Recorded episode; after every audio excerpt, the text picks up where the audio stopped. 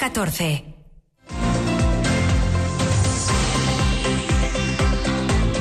Lo que pasa. Lo que importa en Asturias. Pablo Canga.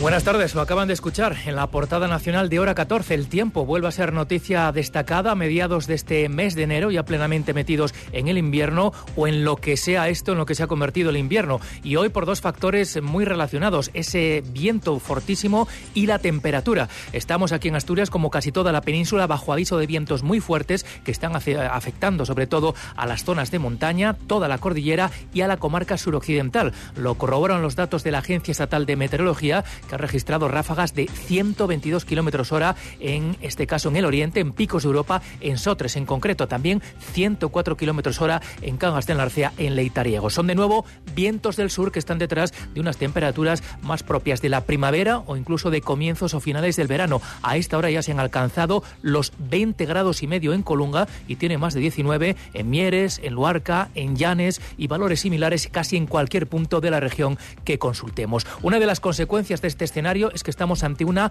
catastrófica campaña para el sector de la nieve y del esquí aquí en Asturias. Una semana después de estrenar la temporada, la estación de Fuentes de Invierno ha tenido que cerrar por nieve insuficiente para poder acondicionar sus pistas. Pajares, Valgrande Pajares, resiste duras penas con apenas un par de pistas de debutantes abiertas que no suman más de 100 metros esquiables, es decir, pura anécdota. Lo peor es que no hay previsión de nevadas, al menos de nevadas importantes en las próximas semanas. El golpe, como una reacción en cadena, está afectando ya a decenas de negocios de hostelería, de alquiler eh, de material, de venta de equipamiento, aunque los hay optimistas incondicionales. Dice Faustino Núñez, el presidente de la Asociación de Turismo de la Montaña Central, que febrero suele ser un mes de nieve. Ojalá. El viento de sur ha sido el que más perjuicio ha ocasionado. Pero hay que ser optimistas, hay que ser optimistas porque febrero es un mes, bueno, digo febrero, estamos a mediados, pasado un poquitín en enero, pero febrero es un mes donde la nieve suele acompañar, que cada vez se retrasa un poquito más, pero bueno, confiamos en que, en que incluso lo que queda de enero,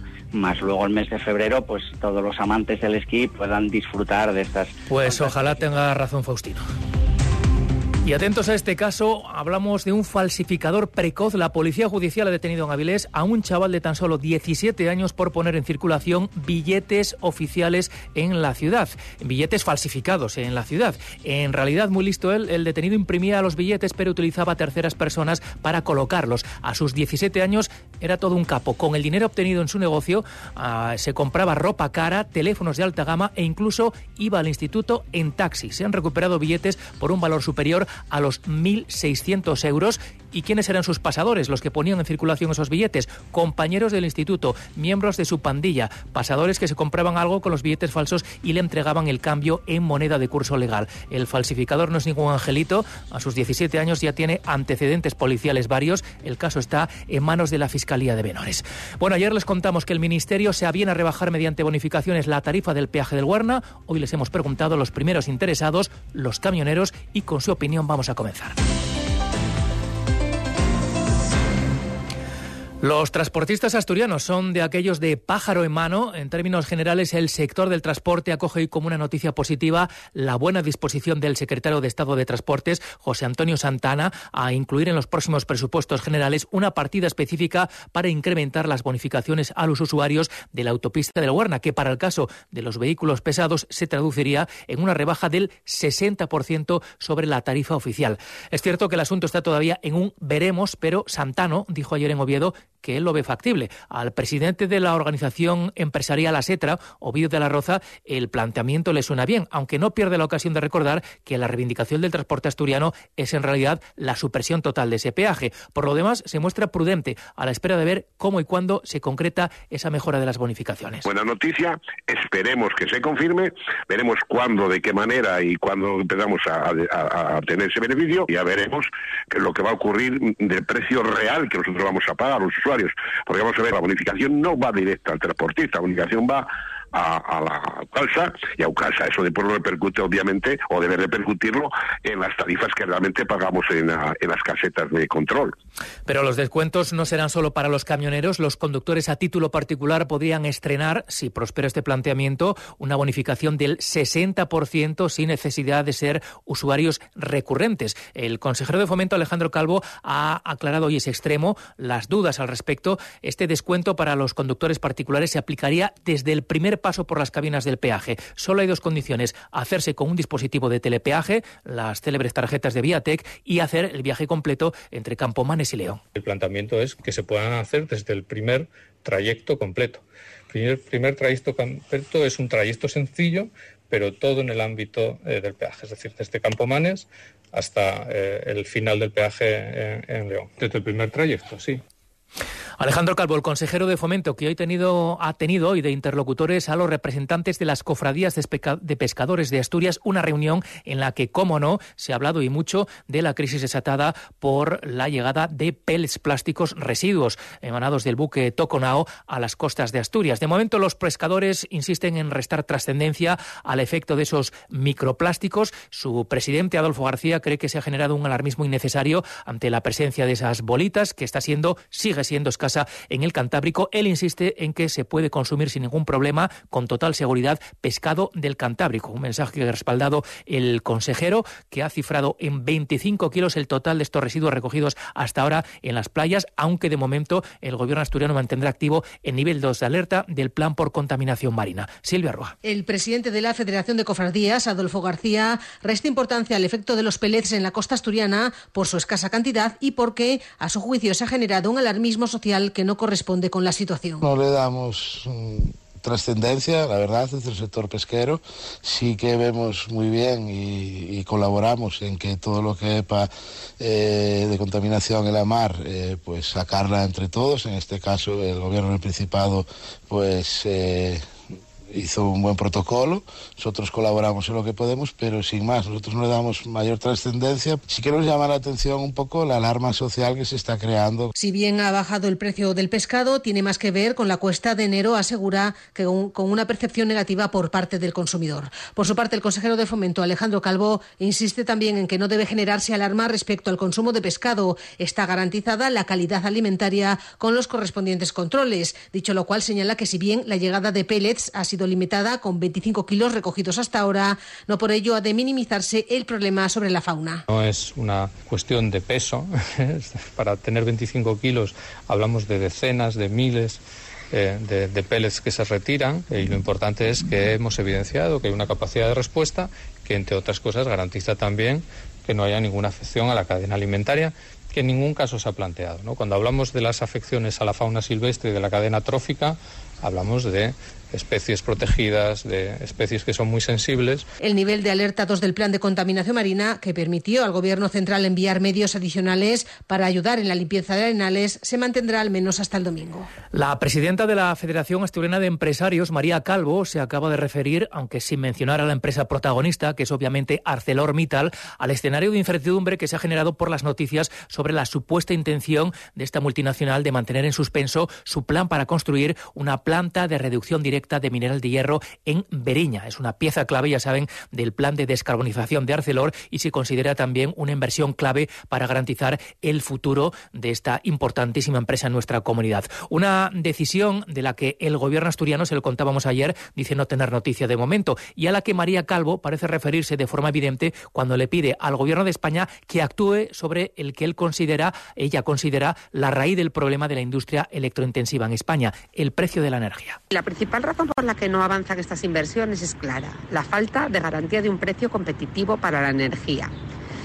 Y es verdad que esto no es un problema exclusivo de España, pero nuestros países vecinos están implementando soluciones diversas para contener el coste de este input clave para la industria. La falta de competitividad tendrá consecuencias muy significativas en la riqueza, el empleo y los servicios públicos. Es indispensable abordar el coste del suministro eléctrico y en este sentido instamos al Gobierno a priorizar esta necesidad y actuar de forma inmediata para paliar las importantes consecuencias que ya vemos que pueden venir. En dos segundos vamos con la crónica política del día que tiene que ver con un partido sin representación parlamentaria en Asturias, con Podemos, que ahora trata de volver a flote. Lo primero es organizarse internamente con la celebración de sus primarias. Y es que hoy se han hecho públicas las dos candidaturas que se van a presentar a las primarias de Podemos Asturias, la oficialista que encabeza Diego Ruiz de la Peña, quien fuera cabeza de lista de Podemos en Llanes y número tres de Sumar por Podemos en las generales del pasado mes de julio. Ahora quiere ser coordinador autonómico de Podemos y enfrente va a tener a la candidata que agrupa al sector crítico, la abogada Olga Blanco, que fue elegida en 2021 presidenta de la Comisión de Garantías Autonómica y quien lideró la lucha contra las sanciones y expulsiones llevadas a cabo desde Madrid. Diego Ruiz de la Peña ha presentado su candidatura esta mañana en Oviedo y Olga Blanco lo va a hacer en las próximas horas. Alejandra Martínez. Llegó a haber hasta 26 precandidatos, pero finalmente la Dirección Nacional evitó que la diputada Covadonga Tomé, con expediente de expulsión, se presentara a estas primarias y otros 20 se integraron en la lista del sector crítico que encabeza Olga Blanco. Frente a ella, el candidato oficialista será Diego Ruiz de la Peña. Tras dar un paso atrás, en los últimos días, el líder provisional de la formación, Rafael Palacios. Ruiz de la Peña ha lanzado en su presentación un primer mensaje muy claro encabeza la candidatura de Podemos, de quienes se reconocen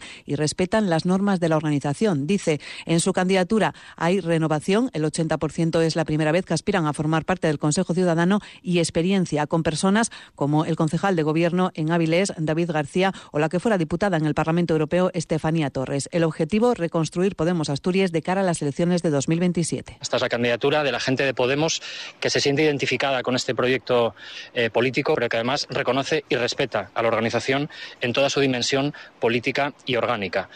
Todos tenemos un objetivo muy claro, ¿no? Iniciar una nueva etapa de Podemos en Asturias, que deja atrás los conflictos internos y que tiene como tarea fundamental la reconstrucción y fortalecimiento de los órganos del partido, con la vista puesta en 2027. El sector crítico se ha agrupado en la candidatura que lidera la abogada Olga Blanco, que se ha acompañado de nombres como los de los exconcejales de Langreo, Elías López, este con amenaza de expulsión del partido, y Vanessa Llaneza, o los que fueron cabezas de lista en las pasadas elecciones autonómicas por Oriente y Occidente, Rubén Norniella y Gloria Fernández. Quieren un Podemos donde quepa todo el mundo y que restablezcan los lazos con la única diputada de la formación en la Junta, Covadonga Tomé, con expediente de expulsión del partido que se resolverá en los próximos días y a la que la Dirección Nacional exige su acta de diputada. El día 23 se inicia la campaña de estas primarias, el 24 la votación telemática y el 2 de febrero se hará público el nombre del nuevo coordinador de Podemos Asturias.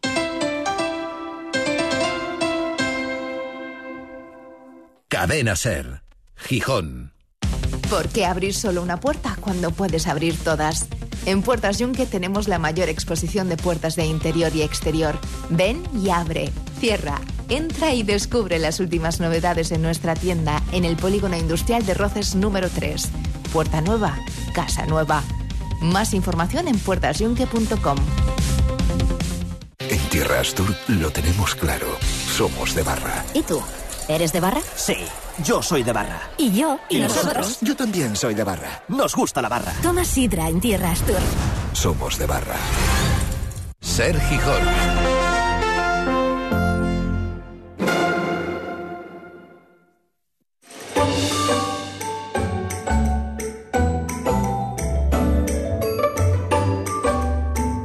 Cadena Ser.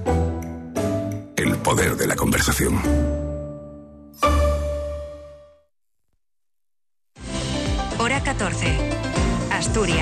2 y 19. La crónica de información municipal la abrimos hablando hoy de lo que podríamos llamar la moda de las banderonas. No hay ciudad en España prácticamente sin gran bandera de España. Y de hecho, Gijón va a lucir la suya propia, sumándose así a esa larguísima lista de localidades que en los últimos años han instalado la enseña nacional en espacios emblemáticos. En Gijón aún no existe una ubicación definida, pero la decisión ya se ha aprobado en el transcurso del primer pleno municipal de 2024 y ha sido a propuesta de la ultraderecha de Vox. La izquierda ha votado en contra al entender que es algo innecesario y ha acusado además a Vox de utilizar este símbolo como arma arrojadiza. Sergio Díaz. De dos puntos constaba la propuesta de la concejala Sara Álvarez Rouco, la instalación de la bandera y más a largo plazo dar el nombre de España a una plaza de Gijón. La única representante de la ultraderecha cargó en la presentación de su iniciativa contra la hostilidad de la izquierda hacia la enseña nacional. Es algo que va más allá de lo ideológico, indica. La enseña de la Constitución que ampara precisamente todas esas libertades y derechos. Muchas gracias. Votos a favor.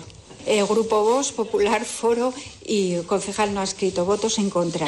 Grupo Podemos, Izquierda Unida y Socialista. Así pues, se aprueba. El no de la izquierda porque es algo innecesario y partidista. El mejor homenaje a España se consigue ampliando derechos, dicen. Escuchamos a la portavoz de la formación morada, Olaya Suárez. Ojalá todos encontrásemos mejores motivos para alimentar el orgullo de país que venerar y magnificar una simbología vacía.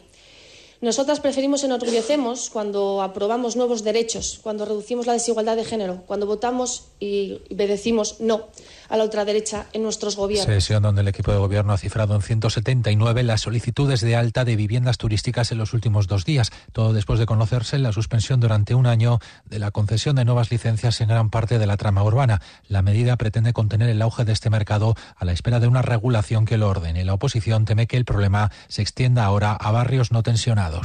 En Oviedo, el Partido Socialista levantó ayer la liebre al desvelar, antes incluso de que el alcalde, que es quien formula la propuesta, lo hiciera oficial, que en la próxima Comisión de Honores y Distinciones del Ayuntamiento se va a aprobar el reconocimiento de Leopoldo Alas Clarín como hijo adoptivo de la ciudad, un reconocimiento que se hace coincidir con los 140 años de la publicación de su obra cumbre. La regenta Alfredo Cantelli acaba de dar sus razones para dar por fin el paso. Bueno, yo creo que esa deuda es impagable. Lo que hay que tener es un reconocimiento haciéndole hijo adoptivo de Oviedo y haciendo pues una semana eh, prácticamente entera dedicada a su recuerdo con algo de teatro, alguna película, alguna conferencia, una exposición, bueno, en esa línea que todavía no tengo el programa definitivo, pero estamos trabajando por ello ya porque Oviedo tiene una deuda impagable con el autor de La Regenta, decía esta mañana el alcalde. Lo cierto es que ha costado casi 140 años, como decimos, reconocer esa deuda con Leopoldo Alas, más de lo que parecía razonable, en opinión del portavoz de Izquierda Unida, convocatoria por Oviedo, Gaspar Llamazares. Ya era hora, ¿no?, del reconocimiento de Clarín como hijo adoptivo, ya era hora de reconocer su figura, yo creo que de reconocer el itinerario de Clarín y de La Regenta en la ciudad de Oviedo, yo creo que eso nos falta, una señalética de Clarín y de la Regenta dentro de la ciudad de Oviedo, en el propio Campo San Francisco, ¿no? Y ya era hora de recoger su mensaje reformista y regenerador, porque era un mensaje crítico sobre lo que no hacemos bien o no hemos hecho bien en Oviedo y podemos hacer bien en el futuro. Izquierda Unida presentaba esta mañana sus propias propuestas para conmemorar la efeméride de la publicación de La Regenta. Propone un congreso de expertos sobre la obra de Clarín, una gran exposición dedicada a esta novela en uno de los escenarios principales de la misma, la Plaza de la Catedral, y un maratón de lectura de la novela repartido por toda la ciudad. La Consejería de Salud ha consumado esta mañana la renovación de las gerencias de cuatro de sus áreas sanitarias. Después de los relevos en Oviedo, Gijón y Avilés, hoy se ha procedido a nombrar a los nuevos gerentes en el Nalón y el Caudal, en Jarrio y en Cangas de la Al frente del área octava, la del Nalón, se pone la que fuera directora general de Salud Pública en la pasada legislatura, la corberana médica de familia Lidia Clara Rodríguez, mientras que el cirujano especialista en medicina familiar José Antonio Vecino toma las riendas del área del caudal después de haber sido director de atención sanitaria en el área cuarta. Un abogado pero experto en gestión sanitaria, el gijonés Pedro Erce, será el nuevo gerente en Jarrio. Hasta ahora trabajaba en el área de gestión del área quinta. Y un licenciado en ciencias empresariales, también experto en gestión sanitaria, Enrique Sommer, toma las riendas en Cangas en la Arcea proveniente del Servicio Cántabro de Salud. Por cierto, sobre la actualidad sanitaria de Asturias, hoy nos desayunábamos leyendo en el diario El Comercio los supuestos planes de la Consejería de Salud para la concentración de la sanidad pública, la reorganización del mapa sanitario,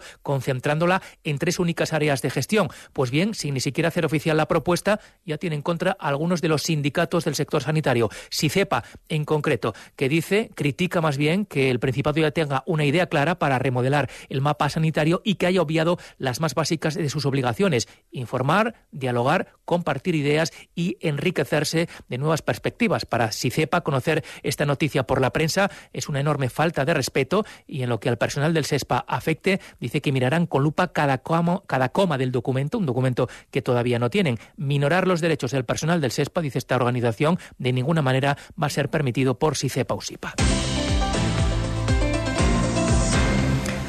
Apagar los dispositivos electrónicos para evitar el consumo fantasma, jugar con materiales reciclados, usar menos plástico son algunas de las propuestas de los escolares asturianos contra el cambio climático. Un millar de niñas y niños de entre 8 y 12 años han disfrutado esta mañana en el Palacio de Congresos de Oviedo presentando sus ideas para un planeta más sostenible en el concurso Elegimos la Tierra, ideas para la sostenibilidad que organizaba la Fundación EDP. El ganador absoluto ha sido el Colegio Padre Galo de Luarca, aunque ha habido galardones en diferentes categorías para todos los centros participantes. Ángel Fabián. Nosotros elegimos tierra. Así de animados estaban los alumnos de nueve colegios de toda Asturias que han participado en el certamen. Todos ellos se llevaron algún premio en las distintas categorías, pero sobre todo exhibieron su creatividad y entusiasmo en la defensa de sus ideas para mejorar el medio ambiente y hacer sus colegios más sostenibles. Lo primero, reciclar. Somos nosotros, los más pequeños, los que de verdad tenemos el mundo en nuestras manos. En nuestro cole la electricidad parece un derroche sin control. ¿Por qué gastar luces que no necesitamos mientras el día nos regala sus rayos? Una de las cosas que más nos preocupan son los plásticos que están invadiendo todo. Nosotros hemos decidido este curso reducir el uso de plástico. Apagar los dispositivos electrónicos cuando no se estén utilizando y no dejarlos en modo de hibernación, lo que se llama evitar el consumo fantasma. Cuando jugamos con materiales reciclados, estamos haciendo algo grandioso por, por nuestro planeta y ahorrando energía de una, de una manera increíble. Estamos gastando mucha energía en ordenadores. Tengo una idea. ¿Y si compartimos para ahorrar? Los colegios participantes han sido el Padre Galo de Luarca, Amor Misericordioso de Coyoto, Santo Ángel de la Guarda de Gijón, Principado de Avilés, La Asunción de Gijón, Auseba de Oviedo, Corazón de María de Gijón, Santa Bárbara de Lugones y Santo Domingo de Oviedo. Todos ellos con trabajos que fueron galardonados en una de las categorías del concurso, con lo que todos han visto premiada su participación. Sin embargo, sí hay un ganador absoluto, el Colegio Padre Galo de Luarca, en cuyo trabajo ha visto el jurado una especial vinculación con el territorio este centro ha sido premiado con la implementación de una instalación solar o de punto de recarga eléctrica en el centro escolar con el objetivo de transformarlo en un espacio más sostenible y ecoamigable. Movemos ahora el foco informativo para centrarnos en las noticias del deporte, las que hoy nos trae Martín Gago. Buenas tardes. ¿Qué tal? Buenas tardes. Mario González ya trabaja con el Sporting. El delantero se ha entrenado hoy con sus compañeros tras pasar el reconocimiento médico. Llega cedido por Los Ángeles y podría debutar este sábado en Tenerife Club, en el que militó hace ya dos eh, temporadas. El otro gran protagonista de la mañana, mareo ha sido Pedro Rocha, el presidente de la Comisión Gestora de la Federación Española de Fútbol, que se ha reunido junto con los dirigentes del Sporting y con la vicepresidenta del Gobierno asturiano, Jimena Llamedo, a la que escuchamos. Sería una excelente noticia para Asturias, para Gijón y también para el Sporting. Si esta decisión se toma, el Gobierno del Principado colaborará hasta el límite de sus posibilidades con esta candidatura y estamos dando pasos firmes en esa dirección y la primera expresión se concreta en ese respaldo que próximamente se llevará a cabo en el Consejo de Gobierno con la aprobación de este protocolo y que dará lugar a que en los próximos días se pueda eh, firmar el mismo por todas las partes eh, implicadas. Por su parte, el Oviedo ha hecho oficial el fichaje de Santiago Merenchenko, centrocampista uruguayo de 20 años, que llega procedente de Peñarol y está ahora mismo convocado con la selección eh, uruguaya sub-23. Además, hay que destacar que el Oviedo ha trabajado esta mañana y lo ha hecho de nuevo sin Lucas, pendiente, por tanto, de ver si puede llegar o no a ese compromiso del próximo sábado frente al Racing de Ferrol. El laboratorio farmacéutico Sanofi ha elaborado lo que han llamado un gripómetro, es decir, un ranking sobre la vacunación contra la gripe en las distintas comunidades españolas, particularmente en la población mayor de 65 años, que es la más vulnerable. Y tenemos que decir que Asturias no somos precisamente los campeones en esta ocasión. Dice Sanofi, según sus datos, que hay ocho comunidades más eficientes que la asturiana. En el Principado se habrían vacunado unas 272.000 personas mayores de 65 años, que es el 66% de la población diana. Lo más preocupante es que estamos ocho puntos por debajo de la cifra que se logró el año pasado, que fue del 74,7%. Y en cuanto al tiempo, qué decirles que mirar la tabla de temperaturas de la AEMET en este momento en Asturias asusta. En pleno mes de enero tenemos 20 grados y 6 décimas en Colunga, 19,7 en Luarca, los mismos que en Mieres o en Piloña, 19,4 en Llanes. Por lo demás, la previsión para esta tarde nos anuncia la posibilidad de precipitaciones en toda la comunidad, pero que serán débiles, incluso puede salvarse el litoral oriental.